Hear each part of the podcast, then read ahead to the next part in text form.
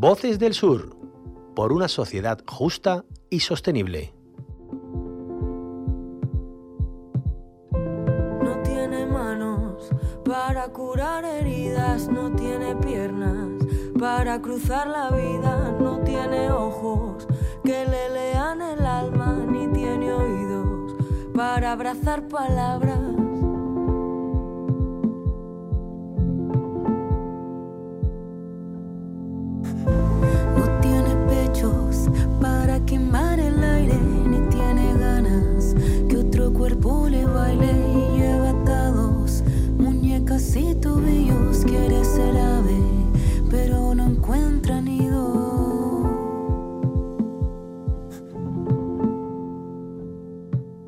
Y no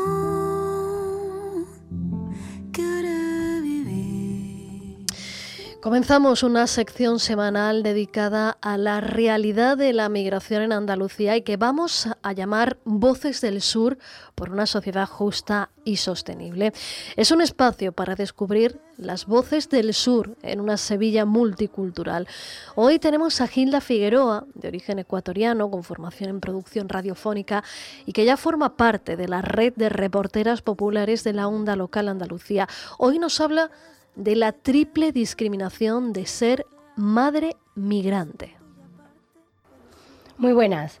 Hoy en Voces del Sur, por una sociedad justa y sostenible, contamos con la presencia de Nora Casalanga y Sareli Gamarras, fundadoras e integrantes de la Asociación Mujeres de la Otra Orilla, un colectivo que trabaja directamente con mujeres migrantes desde la extensión jurídica, la formación y la investigación integrando así diferentes áreas como el activismo, la academia, las artes, entre otras.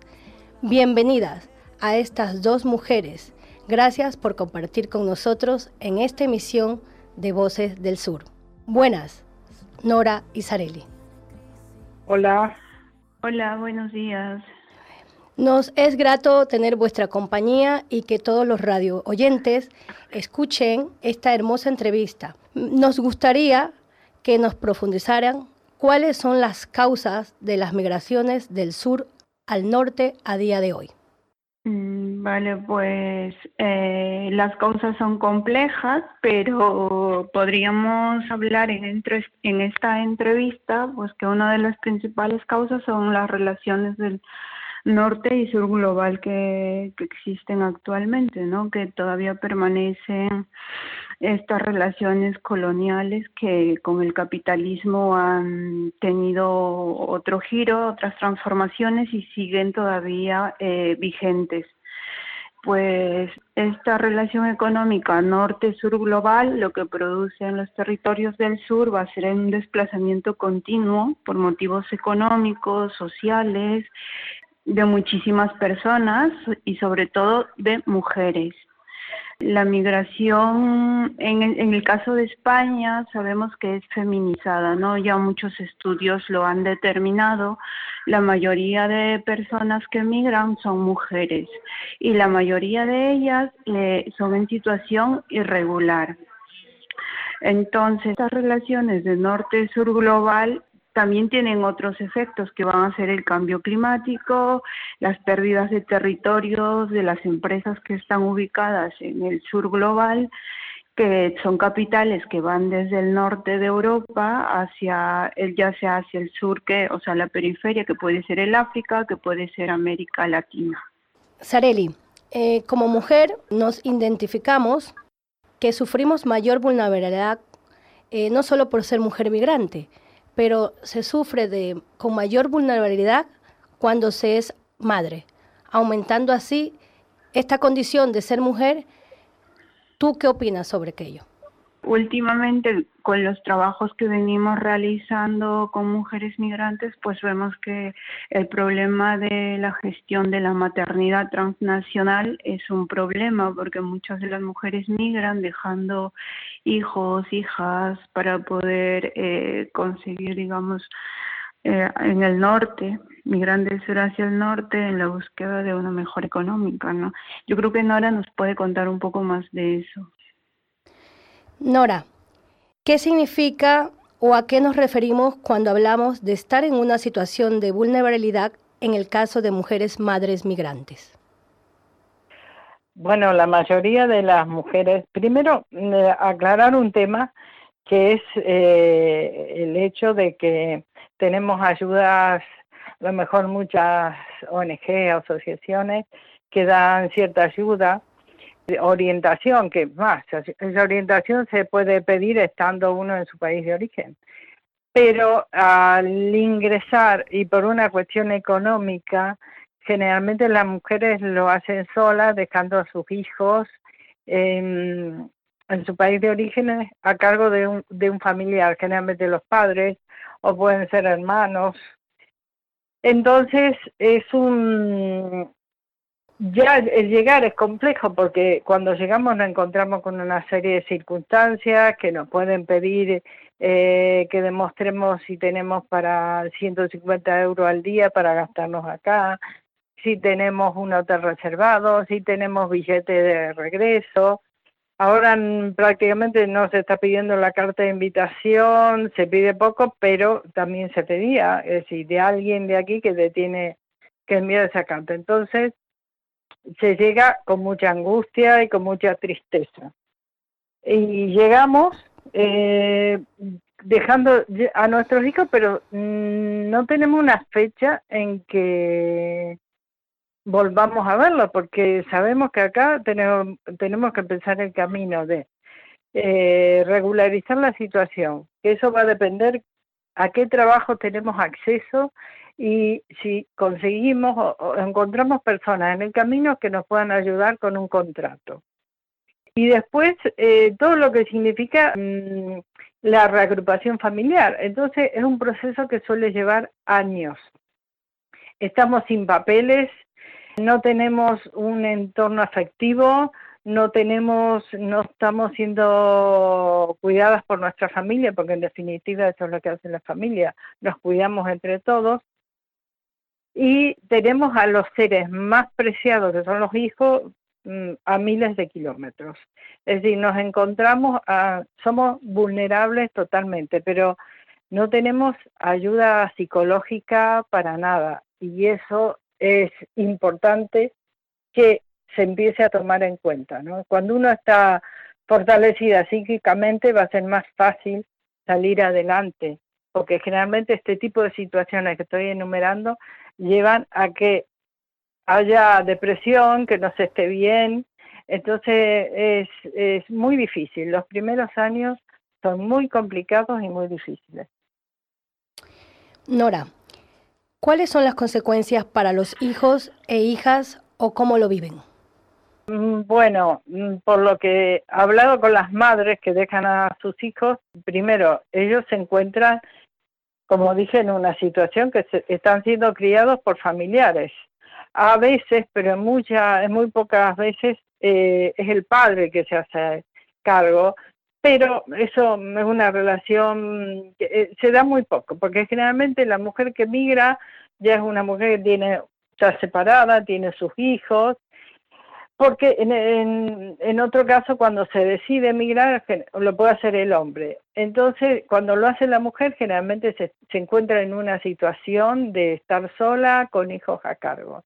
Los hijos lo viven mal, porque tú no sabes cuándo te lo vas a poder traer no sabes si, si te lo vas a poder traer, lo dejaste con cuatro, no sabes si vas a poder traerlo a las seis o vas a poder traerlo cuando tengan diez. Y yo he visto niños que venían eh, ya grandes y les costaba muchísimo, eh, hasta le costaba restablecer los lazos familiares, porque esos niños se han criado con la abuela cuando estaban, o con los tíos, estaban enfermos, tenían problemas en el cole o lo que sea, y no tenían a su mamá. Su mamá se, se va convirtiendo en una relación un tanto, no diría fría, pero un tanto un poquito distante porque solamente es a través de videollamadas. Y bueno, es un proceso muy lento, lo sufren las madres y lo sufren los hijos mucho. Ante esta realidad, ¿qué papel juega estar organizadas en un colectivo para ayudarnos, Nora? Bueno, el papel es, fundamental. Primero, si yo me organizo y empiezo a ir a una asociación, a una ONG, a lo que sea, voy a tener un tiempo en que voy a estar dedicada a conocer gente, a hablar. Ahí me voy a encontrar con gente que tiene mis mismos problemas, exactamente los mismos, y voy a poder hablarlo. Pero también voy a poder tener un asesoramiento legal de cuáles son los pasos que tengo que seguir. Y de esa manera empezar a desarrollar una vida que eh, no esté en los márgenes, porque en definitiva la, y no estar regular significa ser invisible. No hay, hay un montón de derechos que se nos niegan por no tener documentación. Entonces es, es muy complicado. Hay dos hechos recientes muy lamentables, la masacre en Melilla y las 53 personas encontradas en un camión. Ambos acontecimientos reflejan los peligros que enfrentan grupos de personas intentando llegar a países en busca de caminos para una vida digna y que han terminado con un final doloroso perdiendo la vida en el tránsito. ¿Cómo se está abordando la migración desde los países del norte? Tareli. Pues en los últimos años, con respecto a las políticas migratorias, lo que ha ocurrido es un recrudecimiento de las leyes, ¿no? Para poder regularlas, poder controlar. El control migratorio es mucho más intenso eh, no solo en las fronteras, sino también eh, dentro de los lugares a donde se siguen realizando todavía las identificaciones raciales, ¿no? Porque las políticas migratorias también tienen mucho que ver y están intersectadas con cuestiones de unas cuestiones que son raciales. Entonces, estos últimos años, sobre todo a partir del 2020, pues el control migratorio en la frontera de Melilla, eh, el caso que hemos visto, la masacre, es uno de los resultados ¿no? de este recrudecimiento de las políticas migratorias en las fronteras. Entonces, con respecto a esto, eh, sabemos que desde los colectivos se han abierto denuncias, pero denuncias sociales, y no, y no se han abierto otros tipos de casos tampoco de judicialización de lo que ha pasado, ¿no? No sé si Nora tiene algo más que decir. Eh, como está la situación mundial, como están siendo explotados países como África, los migrantes van a seguir viniendo. Sean cuales sean las condiciones, van a intentarlo, porque están en situaciones desesperadas.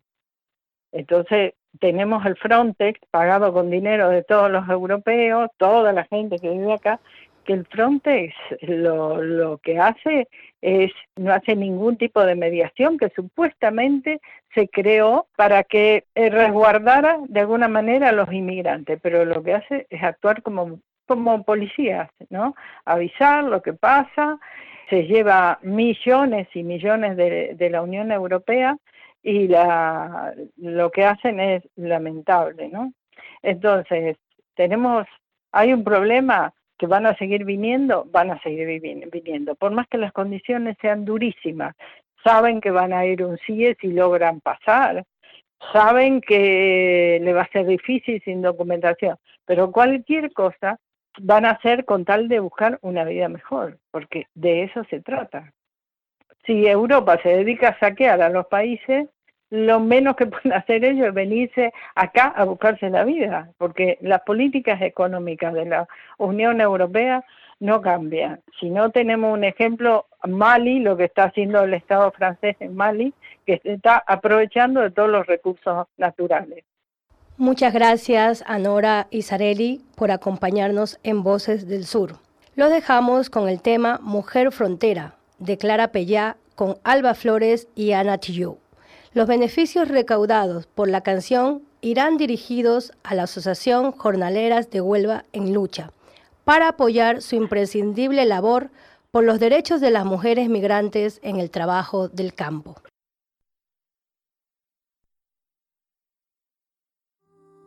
Voces del Sur por una sociedad justa y sostenible. Un proyecto impulsado por EMA RTV y financiado por la Delegación de Cooperación al Desarrollo del Ayuntamiento de Sevilla. No tenía nombre, no tenía edad. llevaba los años de la libertad. Caía la guerra con toda su fuerza, mientras mi madre cruzaba esta tierra. Antes que el mundo fuera de piedra, antes que los muros fueran vergüenza, antes que el cielo llorara sin tregua y el piso gritara. Por las mil muertes, hermana, amiga y compañera, atravesando lejana frontera. Pero la vida jamás se destierra, siempre se lleva donde se quiera. Plantar un mundo con